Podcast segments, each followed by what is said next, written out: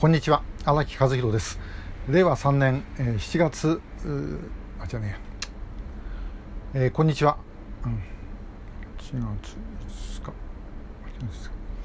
えー、こんにちは。荒木和弘です。令和3年8月5日木曜日のショートメッセージをお送りします。えー、オリンピックもいよいよもう終わりに近くなってまいりました。あちょうど私の誕生日があの閉会式の日なんですけどもまあ、本当に、あのまあ、今考えるとやっぱりやってよかったなっていうふうに思います、えー、日本選手はじめ、まあ、各国の選手の活躍とかですね、えー、頑張ってるのを見ると、まあ、このコロナでなんとなくこう鬱屈した状態があ、まあ、少しは、え、気分が晴れる、えーまあ、その方がおそらく免疫力も高まるんじゃないかなというふうに思います。まあ、全国の知事がですねなんかあの集まって、えー、もう東京から来るなみたいなことをですね、えー、言って、えー、いますけども我々東京の人間は別にばい菌じゃありませんのでね、えー、あんまりそこまでのことは言わないでもらいたいなという感じが正直言ってしてます。東京の中別になんだかんだ言いながらごく普通にですねみんな生活してます、えー、電車も混んでます、えー、かといって別にですねそこら中に倒れてる人が出てるわけでもないと。いうことで、まあ、もちろんその医療従事者の方とかご苦労されてる方はもう大変あのご苦労様なんですけどもいろんなことを考えるとこの緊急事態宣言って、えー、このずっと言い続けることにどういう意味があるんだろうかななんてことをちょっと思います。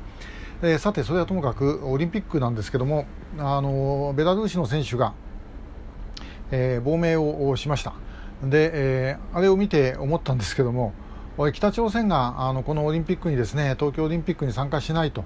いうことで、えーまあ、コロナのことをですね、えーまあ、理由にしてたと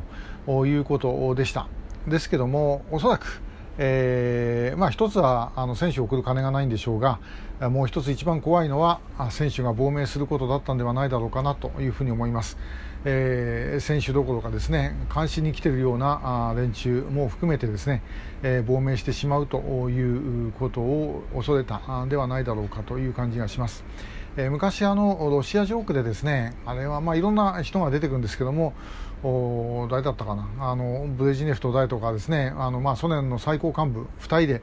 えー、話して、えー、いてですね、えー、片方がもうこのままいるとこの国にはもう我々2人しか残らなくなるんじゃないかっていうふうに、えー、言ったらばもう1人がその2人っていうのはお前とあともう1人誰なんだって、えー、いうジョークがありましたけどももう北朝鮮もそういう状態だと思いますだから国境封鎖っていうのはある意味で言うと外から入ってくるのを止めるということもあるんでしょうが中から出てくるのを止めるということもあるのではないかなという感じがいたします。で、これ何回も言ってることなんですけど皆さん考えてみてくださいあの今、世界中でですね、まあ、このコロナでやり方の良し悪しありますけどももうどの国もですねみんないろいろ苦労して一生懸命あの対策をやってるわけですよね。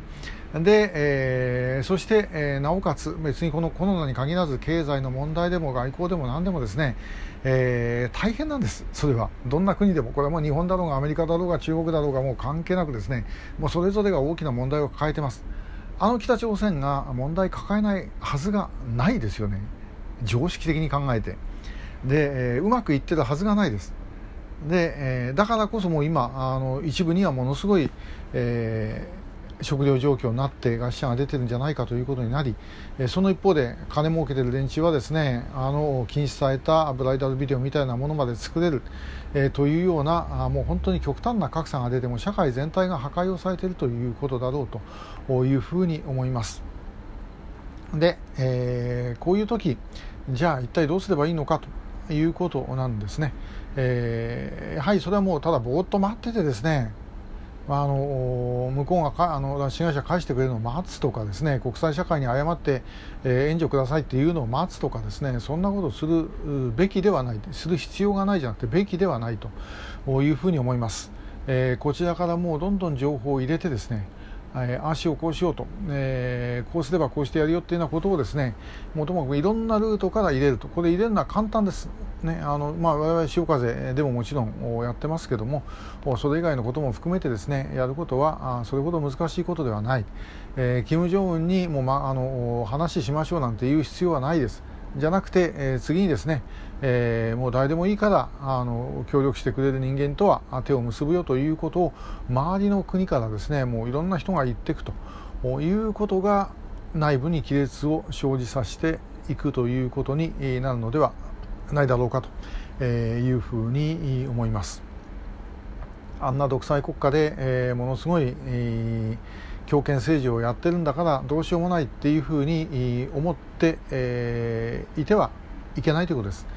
えー、オリンピックでもいろんなところでですね、えー、もうだめかと思った時に、まあ、頑張ってですね、えー、逆転するというようなことがありました。あのアメリカとの野球なんかもですね、えー、そうでした。本当にですねあのもうだめかというふうに思ったらばあ最後でですね、えー、追いついて、えー、そして、まあ、勝ちました。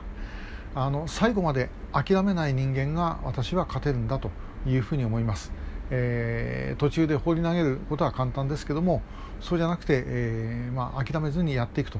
で、えー、この厳しい状況ものすごい厳しい状況っていうのは拉致被害者にとっても当然厳しい状況なんです。だからこれはもう一刻も早くどうにかしなきゃいけない。ここでですねぼーっと待ってるっていうことは絶対に許されないということです、えー、ぜひともその点皆様にもご協力をよろしくお願いいたします、えー、今日もありがとうございました。